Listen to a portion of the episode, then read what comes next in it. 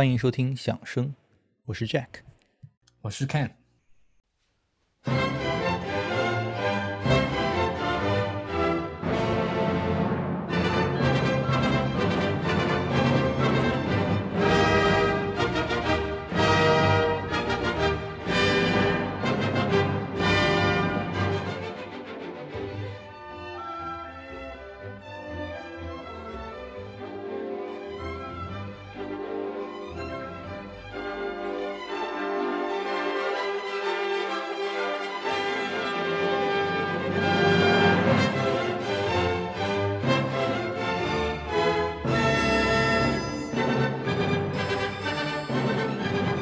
最近刚好 Ken 参与演出了一场勃拉姆斯第四交响曲，那我们今天就聊一期这个咱们三位都很喜欢的作品啊。说到三位的话，今天除了我跟 Ken，还有我们响声播客的老朋友 Wayne，Wayne 给大家打个招呼吧。大家好，我是 Wayne，又回来了。呃，这场 Ken 当时参加的勃拉姆斯第四交响曲的演出，当时也是我一早醒来就看到微信上这个 Ken 给我发了个链接。啥什什什什么什么文字都没有，然后我很好奇点开这个链接，就看到说好像二十分钟之后啊，就 live performance 就要开始了。我赶紧穿上衣服啊，打开那个链接，然后接到咱们群里去直播啊。呃，这个所以咱们群里当时也是看的挺过瘾啊。其实我开始直播的话，上半场已经好像快结束了啊，下半场就是勃拉姆斯的第四交响曲，并且有意思的是，当时你们的这场这个指挥就是我们的。这个一厢情愿的有台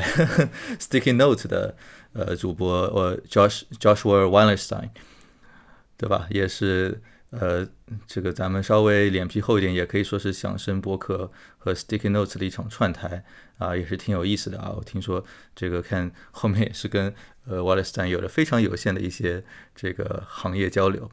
嗨，大家好，我是正在剪这期节目的 Jack。我是剪到这里，突然想起来，想跳进来给大家通知一下。这两天我刚申请了我们响声播客的视频号。那我们在听友群里讨论，在本周三的晚上呢，我们会直播一场刚才给大家提到的，呃，这样一场 Can 参与演出的勃拉姆斯第四交响曲啊的一个现场。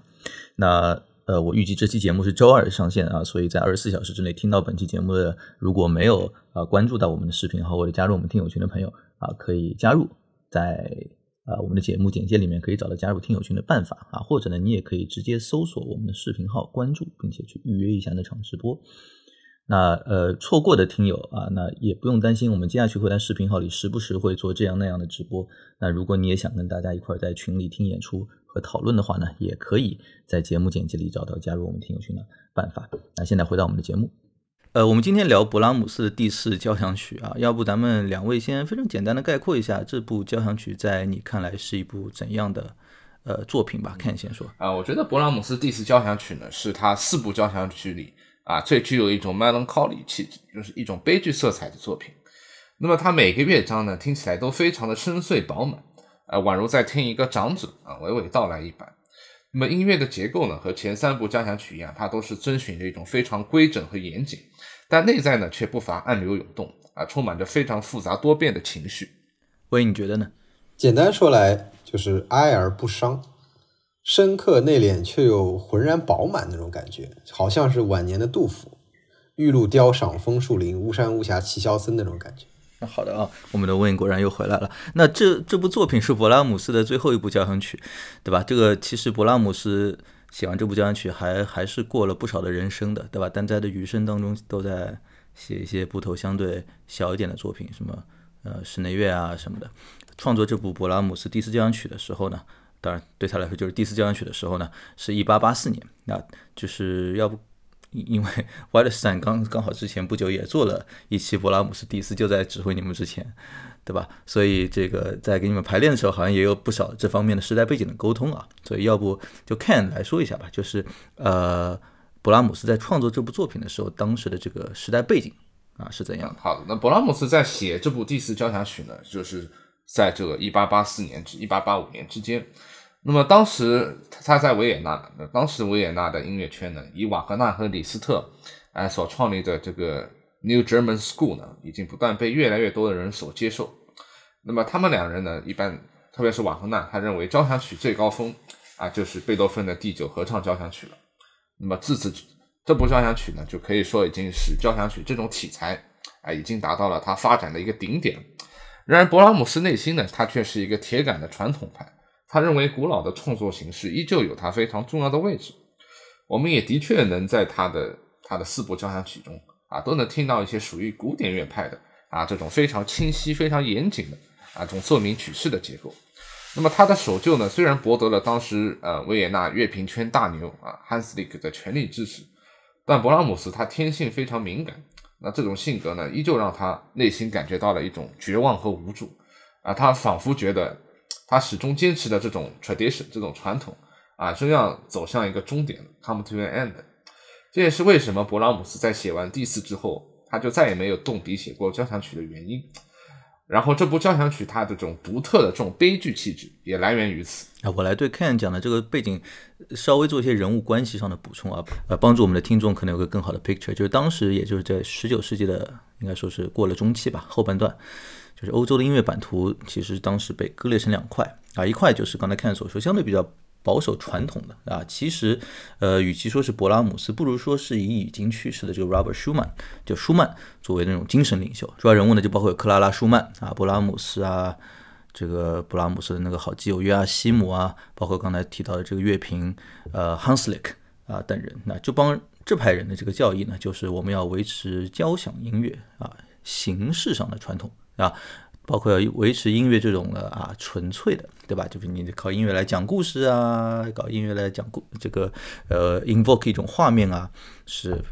太 low 了，对吧？包括这种对高文化水准的人群的这种精准的定位啊，并且呢，他们认为另一派人就太沦丧了啊。这另一派人呢，就是刚才提到的呃所谓的新音乐。啊，这样一个流派，其中的关键人物呢，就包括像李斯特啊、瓦格纳啊，还有他们的一堆信众啊，就这帮人呢，坚持就是音乐要往前走，往外看，对吧？呃，里头呢，你可以表现像有画面啊，包括有剧情啊，包括像李斯特，他就。不写纯粹的那种交响曲，他写的都是这种交响诗或者有剧情的，什么浮浮士德啊什么的。那这段历史呢，我们在之前聊布鲁克纳第三交响曲的那一期，大呃就我们当时讨论过啊，没有听过的听众们一定要去听一下啊。我我有时候翻我们这个节目过去的历史，发现这个布鲁克纳第三，特别是他的这个第二期播放率要显著的比别的要低很多啊。那一期里面其实有趣的故事真的蛮多的啊，我们也是做了很多的功课啊，建议大家可以去。啊，听一下。Anyway，就是他 提到这个布鲁克纳，就当时这个奥地利乡下老头其实完全没有参与过这场关于新音乐啊、老音乐、传统音乐的这个争论。但是呢，布鲁克纳的交响曲当中这种，对吧，极为复杂艰深的和声啊，包括在当时的标准看来非常夸张的这种作品篇幅啊，啊，加上他公开表达自己对瓦格纳。的这种私人的这种崇拜啊，甚至还体现自己的交响曲给瓦格纳啊等等啊，就布鲁克纳因为自己的这种言行举止，因此就被自动归到了就瓦格纳的阵营当中。再加上当时两拨人正好互相之间杀红了眼，就是非常可怜的这个布鲁克纳也是整天被 Hanslick 在媒体上摩擦。啊，真的是真的是很可怜啊，一场误会，对吧？Anyway，刚才就这些人里面，我们还不得不稍作解释一下的，就新音乐的这个核心人物李斯特啊。啊，其实我们之前我记得咱们在聊那一期，就是舒曼夫妇的那一期里面，我还提到过一些当时的故事，就是李斯特李斯特去舒曼家做客啊，然后他们过从甚密啊啊等等。其实一开始他们是很互相欣赏的，是到了后来李斯特开始红了啊，然后四处巡演。爆红，对吧？有点这个李云迪的味道，是吧？理性钢琴家，舒曼夫妇呢就开始觉得这家伙有点呃 delusional 了，啊，就开始有点怎么说啊？对自己这种几斤几两有点没分寸了，啊，写出来的东西呢，李斯特至少在一段时间之内写出来的东西呢，也有点看不到 form，对吧？看不到这种形式在里面，所以呢，才跟这些比较保守的这一波人就观念上慢慢分裂开来了，啊。当然，我们同时也不能忘了晚年的李斯特，其实很大程度上是重新回归传统啊，包括他写出了不少在我们现在看来啊，就我们现在带着这种对李斯特就等于炫技的偏见，可能已经很少在关注到的一些，就其实他后面创作了一些还蛮深奥的东西。好，但不管怎么说啊，我跟 Ken 讲了这么多，就是希望就在这个时代背景之下啊，就我们听勃拉姆斯的第四交响曲就很。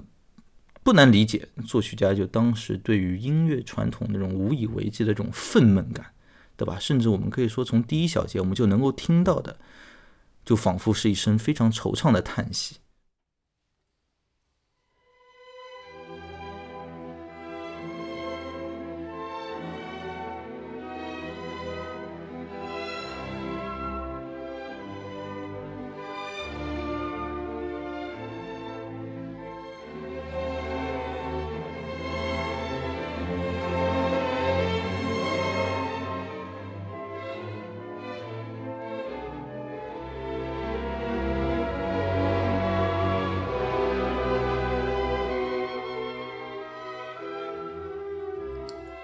就到这里啊，我们其实不妨可以听一下，比对一下第一交响曲时候的勃拉姆斯。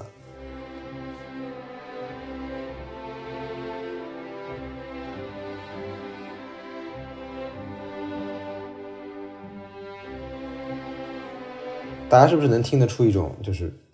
战战兢兢、如履薄冰的感觉？因为他和贝多芬其实还听上去还是太像了。因为虽然第一乐章的那五沙呀、低音鼓啊，它开篇气象很博大，对不对？听上去肯定是。再加上第四乐章的那个阿尔卑斯的号角，那个其实也神来之笔。说实话，那个欢乐颂啊，就是那个盗版欢乐颂，就虽然它很优美浅白，但是因为勃拉姆斯还是小试牛刀嘛，比他晚期成熟的作品，比如说博四，还是我觉得还是多了几分匠气。就我知道他是勃拉姆斯写的，但是我只听到了贝多芬。但是第四交响曲呢，我已经听不到这种痕迹。博四已经是我觉得是挥洒自如，里面就是就有既有巴赫巴洛克那种古雅，还有那种就是空气凝固到一个就是 you can cut it with a knife 那种建筑美，然后还有贝多芬奏鸣曲那种紧凑和张力，里面还有勃拉姆斯他那种很独特的那种落寞和悲凉的那种底色。就这个，这个跟贝多芬是完全不一样，就一听就知道。晚年的勃拉姆斯和他的那个偶像贝多芬一样，也是从青年时候那种昂扬呐喊，转向了老年的这种森严和内省。我我觉得啊，就浪漫时期的交响曲，就是通常都是以末乐章为这个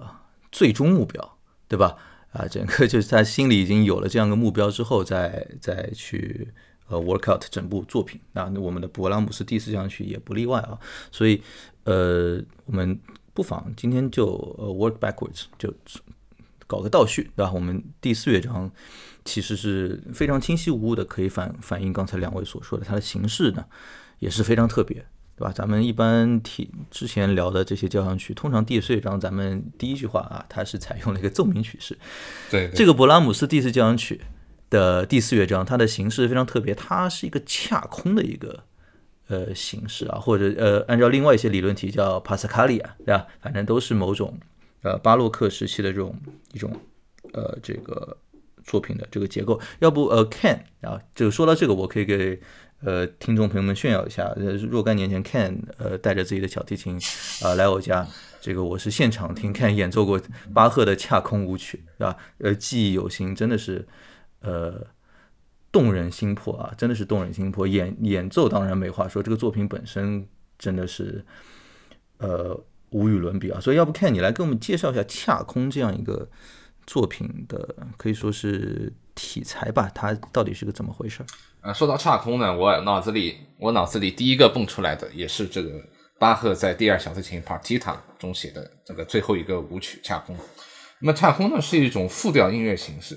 那么什么意思呢？它就是在一个固定的主题或一连串固定的和声上进行变奏啊，比如巴赫小提琴的这个恰空，它的固定主题就是啦哒滴滴叮当当，就是它的根基是就是这几个和声，然而在这个根基之上，它上面却能进行各种各样的这种变奏，仿佛就是百花齐放一样啊。那么我前面提到勃拉姆斯，他是一个。啊，非常喜欢遵循传统的人。那么在末乐章里呢，他开头就直接采用了这个恰空的形式。啊，没错啊，勃拉姆斯他的确是一个巴赫迷啊，这是众所周知的。刚才看提到的巴赫的小提琴无伴奏无伴奏当中的这个恰空舞曲啊，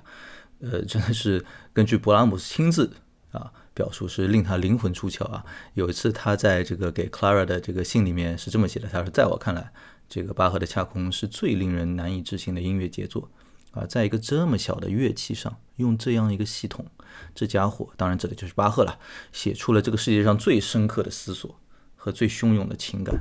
啊，于是这个特别搞笑的是，于是这个勃拉姆斯怎么办呢？他又不会拉小提琴，又特别希望去，真的是，对吧？去去像 Ken 一样，能够把这个作品 融入自己的身体，对吧？哎，所以他就他就这个把巴赫的恰空改成了一个钢琴曲。而且最中二的是，还是一个左手演奏的钢琴曲啊！我这在这里可以给大家放一下。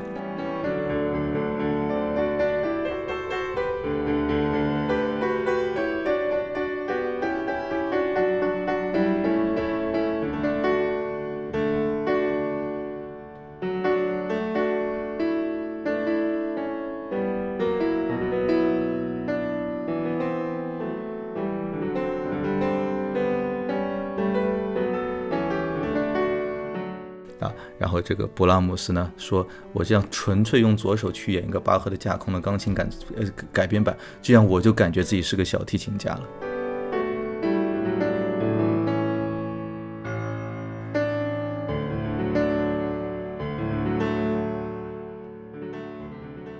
前面我刚提到晚年的勃拉姆斯嘛，我觉得晚年的勃拉姆斯就像是女娲补天一样，就是从德奥音乐的宝矿里面翻寻采石，择优而练那种感觉。第四乐章里是另一个有力的证据，就像我就比如说刚刚看不是提到嘛，第四乐章里面是一个恰空，而然后这个乐章的恰空的主题。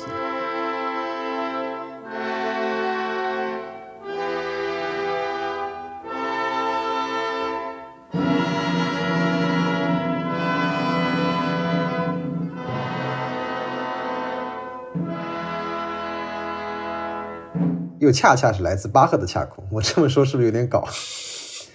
这个像就怎么说，就像像原地跺脚一般沉重有力的这个上行动机，它来自巴赫的一百五十号作品里面第四首，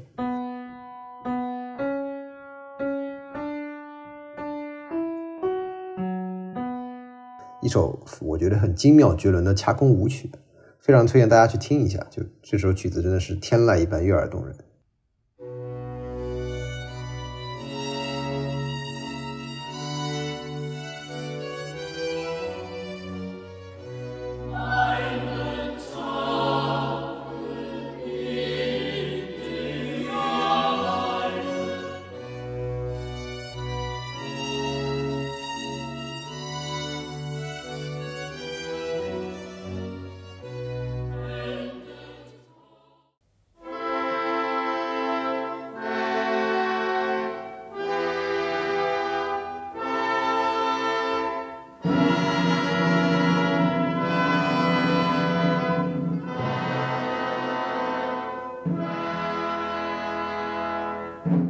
所以我们这么一番讨论啊，我们听众朋友们再去听咱们这个勃拉姆斯第四的末乐章的时候，应该从形式上就能产生更多的共鸣啊。一个是对吧？首先寄托的勃拉姆斯对于老大师们的这样一种啊回望，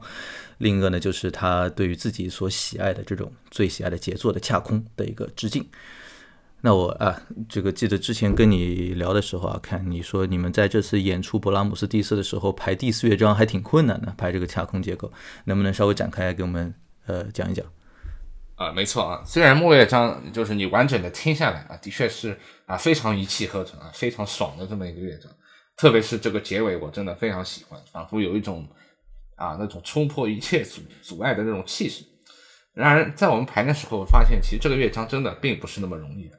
首先，小提琴第一页啊，那个主题需要有一种啊，这种气如长虹一样的这种驾驭能力，就好像一大口气就是要非常要非常 hold 得住。嗯嗯。然后在之后的那些变奏中呢，又有很多这种别扭的这种快速的那种换弦这种技巧。那么中间的长笛独奏呢，就可以说是这个乐章的一大亮点啊，也是啊各各个乐团面试长笛乐手绕不开的啊一个困难片段。啊，同样对于气息的把握，对于音色的这个控制啊，都有着非常高的要求。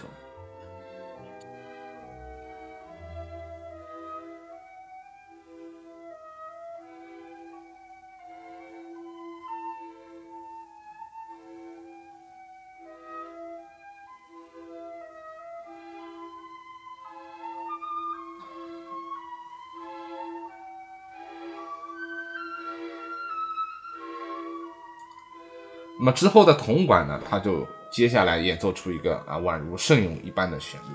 那么这种 corale 嘛，就是对于乐手之间的音准呐，以及声音的平衡的把握呢，就是一大难题。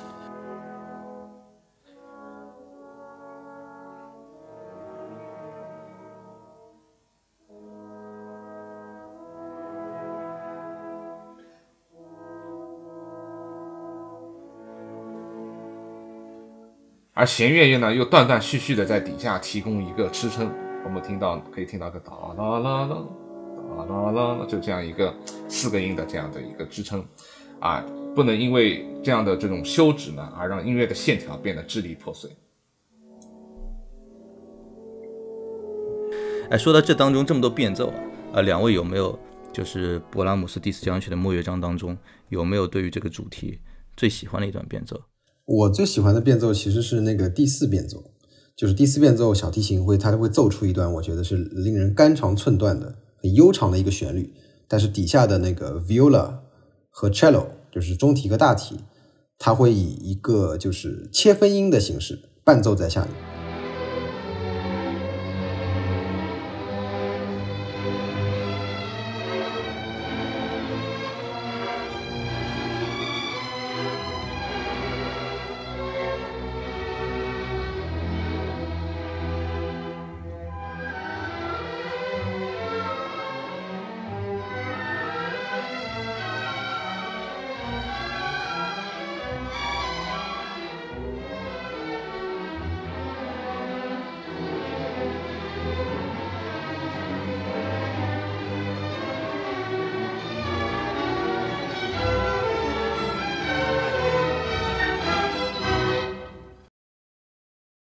这一段呢，为什么我会觉得它特别好？因为这对我来说，它就是听这个第四乐章的一个 aha moment。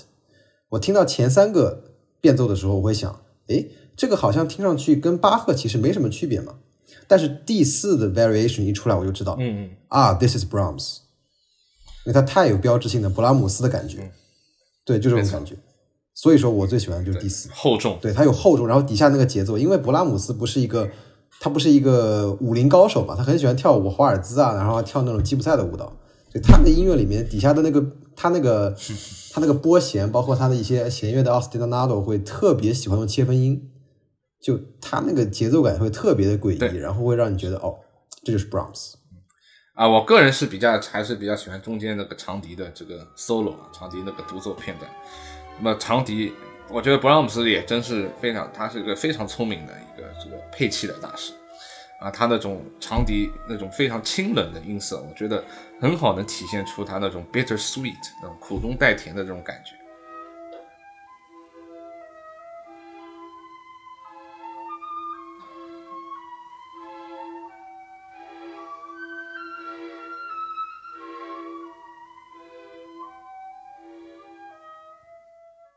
呃，第四乐章，我觉得另外一个很引人注目的特点就是它是一个小调和弦结尾。当然，我们响声的听众已经非常熟悉了，我们之前讲的马六啊什么的，就是已经给小调和弦这个这个概念已经科普过了。但是我这边要提的就是交响曲，莫扎特他写了四十一首交响曲，只有一首小调结尾；海顿写了一百零四首，全是辉煌大调而结而终的。贝多芬呢，他写了九部神作，都是黑暗走向光明，这大家都知道。舒伯特和舒曼的交响曲也是无一例外，唯一另外一首除了那个贝多莫扎特的那个第四十首之外，就是门德尔松的第四交响曲。就是在勃拉姆斯之前那么多年，只有两个人各写过一部小调结尾的交响曲。为什么勃拉姆斯要用小调结尾呢？这个东西其实见仁见智吧。基本这个说法有两个两个两个派别啊。第一派人是说，勃拉姆斯眼见欧洲这个古典文化的黄金时代已经逝去，礼崩乐坏嘛，就是。同时也预见自己就是人生岁月所剩有限，风烛残年了，他就他这个交响曲就是对整个欧洲黄金时代的一曲挽歌啊，也是对自己风烛残年的一曲天鹅之歌吧，可以这么说。就你就就就就有点像《红楼梦》，对，就有点像《红楼梦》。就《红楼梦》，有人说曹雪芹嘛，这就是既写是自己家族的这样一个一曲天鹅之歌，他也是说对中国整个就是几千年封建文化就是由盛极而衰的一个转折点，乾隆的那个康乾盛世嘛。就它也是一曲一曲一曲时代的挽歌，就是概念是有点差不多。另外一派就立足作品本身，就说博四他这个小调开头，小调结尾，其实他就是他这就是巴赫恰空的传统，就是巴赫恰空他就得这么写，所以勃拉姆斯没有理由不以小调结尾。就这一派是立足作品本身，就是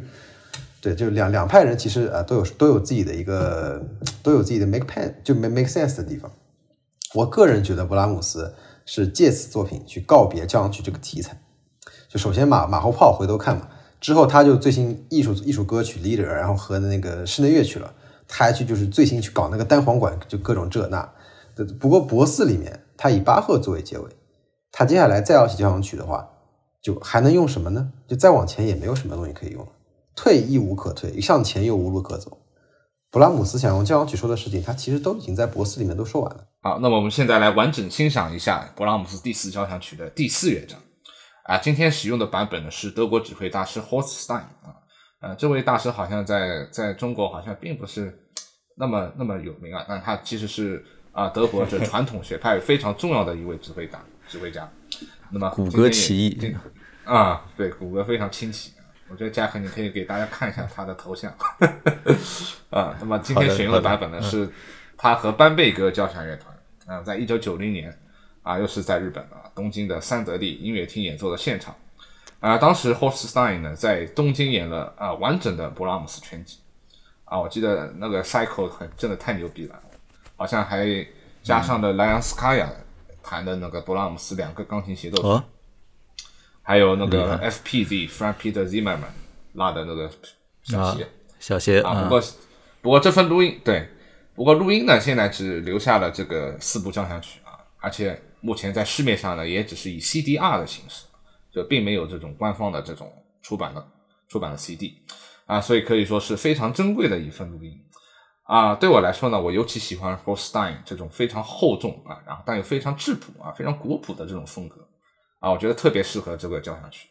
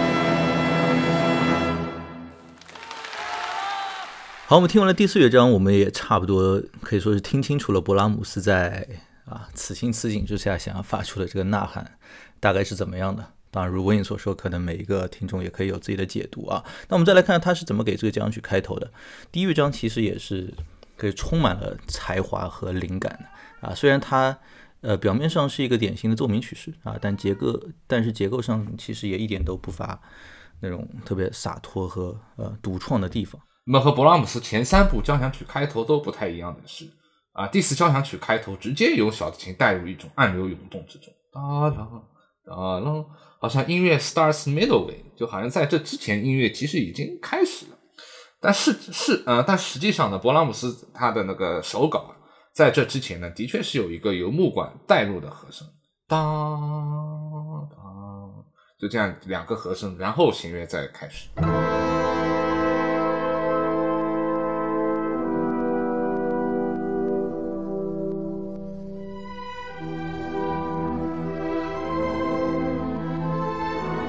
有点像一个这种序序曲，给你拉开序幕的这种感觉。对，这种拉开。但现在流传下来的都是这种，仿佛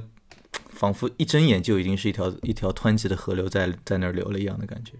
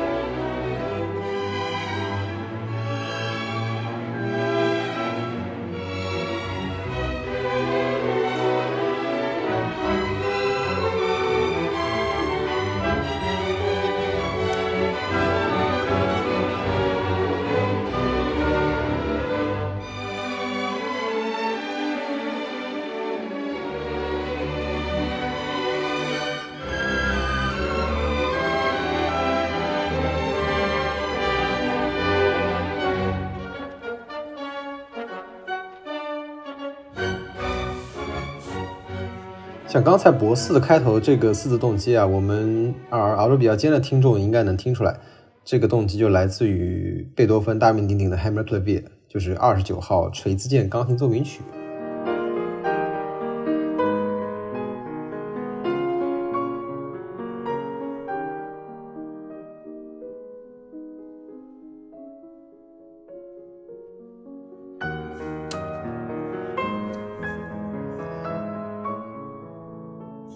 接下来我们再来听听看这一首。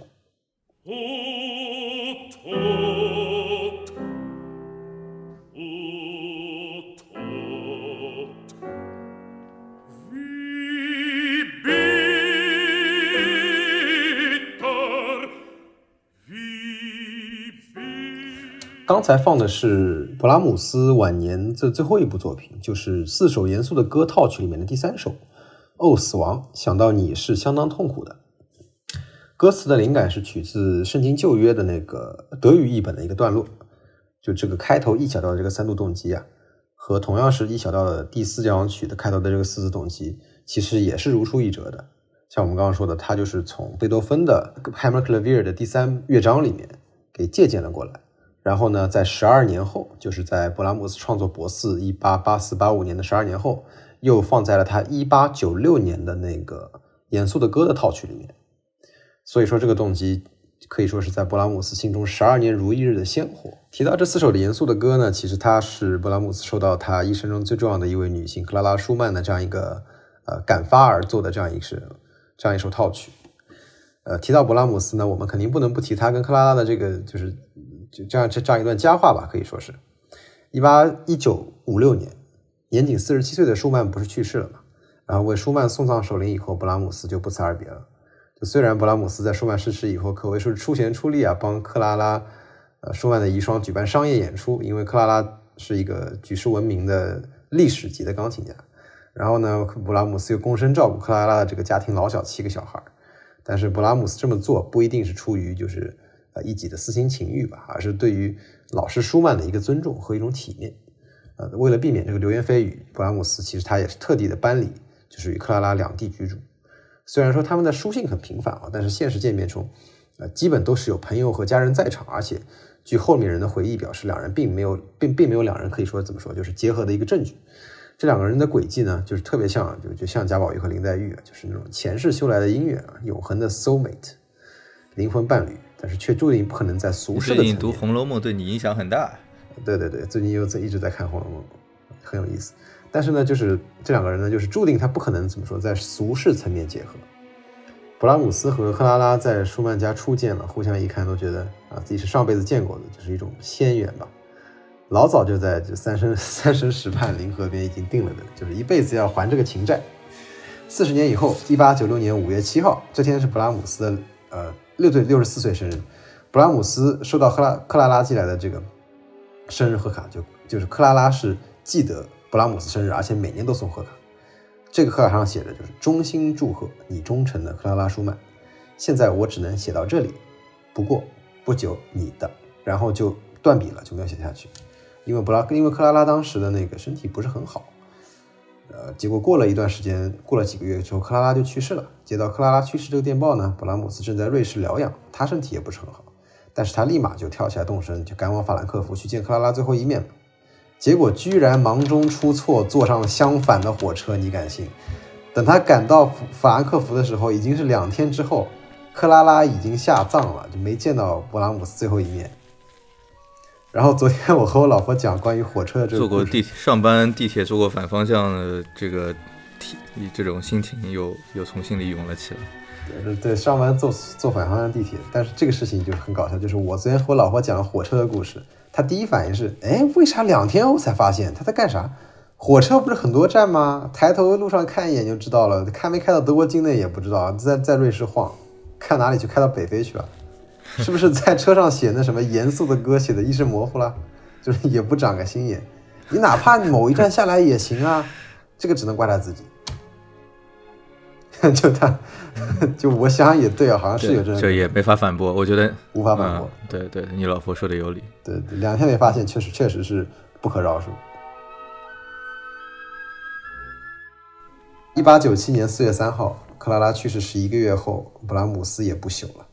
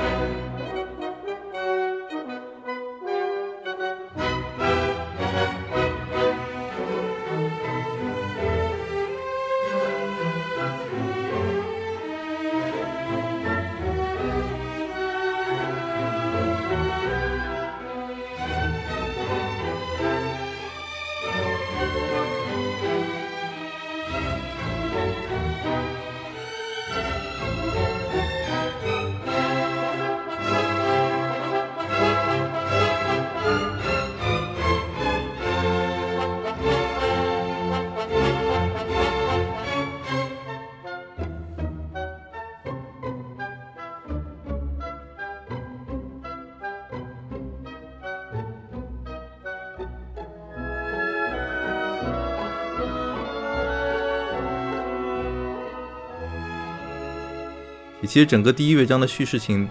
都是非常强的，啊，它是一个很有推进感的一个乐章。虽然说奏鸣曲式吧，咱们一般说奏鸣曲式，它城市部一般都还重复一下，对吧？哪怕我们上次讲的这个马勒第六交响曲的第一乐章，就砰砰砰砰当当当当，然后这个长巨长的一个城市部，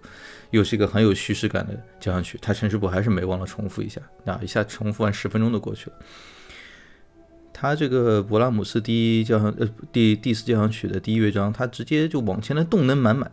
对吧？直接进入这个第二主题啊，发展部啊什么的，听起来仿佛就在一个湍流当中一样啊。整个乐章我感觉就是包括咱们刚才讲的末乐章啊，这个有那种勃拉姆斯典型的那种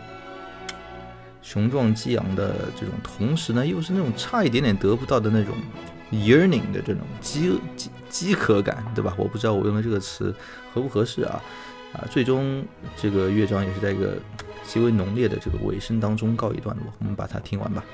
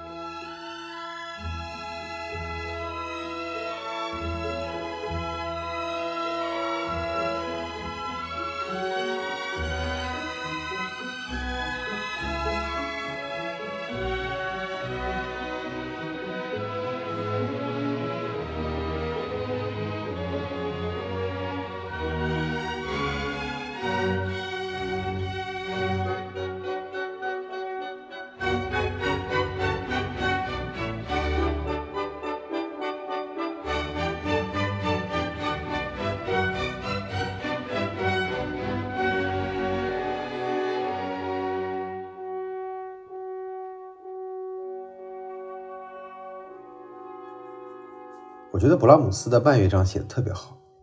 他的慢乐章把他的交响曲是拔到了一个更高的层次，就这也是他跟贝多芬不最大的不同。我觉得，他第一乐章用贝多芬的乐体，就是文体嘛；第四乐章用的是巴洛克音乐，也就是巴赫的文体。这些东西都是怎么说，很严整、很理性的音乐。换成贝多芬，他可能会写一个冥想式的慢乐章，就比如说像贝奇的那个慢乐章那种。冥想式的，就是冥想式的话，一个最典型的应该是第九交响曲的那个慢乐章，就是那种 meditative slow movement。但是勃拉姆斯他居然用吉普赛的东西，这种奔放的民间的，然后情感充沛的音乐放在中间，放在中间。如果说一四乐章是古两座古典主义的大山，第二乐章就是一条浪漫主义的河。其他的那种浪漫主义大师，像瓦格纳这些人，都是大江大河、水漫金山的那种音乐。和勃拉姆斯是完全不一样的。勃拉姆斯和瓦格纳不一样，他和贝多芬也不一样，他就是勃拉姆斯。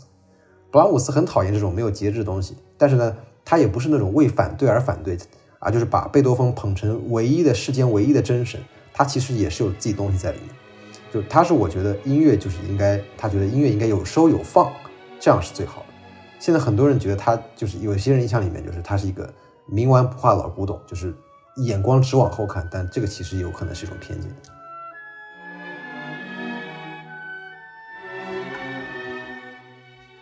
好了，那我们今天就聊到这里吧。第三乐章是一个听起来也是很很激昂、非常爽的一个乐章，我们今天就不多聊了，好吧？感谢 Wayne 今天来到我们的节目，希望以后我们还有机会再聊其他的作品。OK，小声的，各位听众，拜拜，下次见。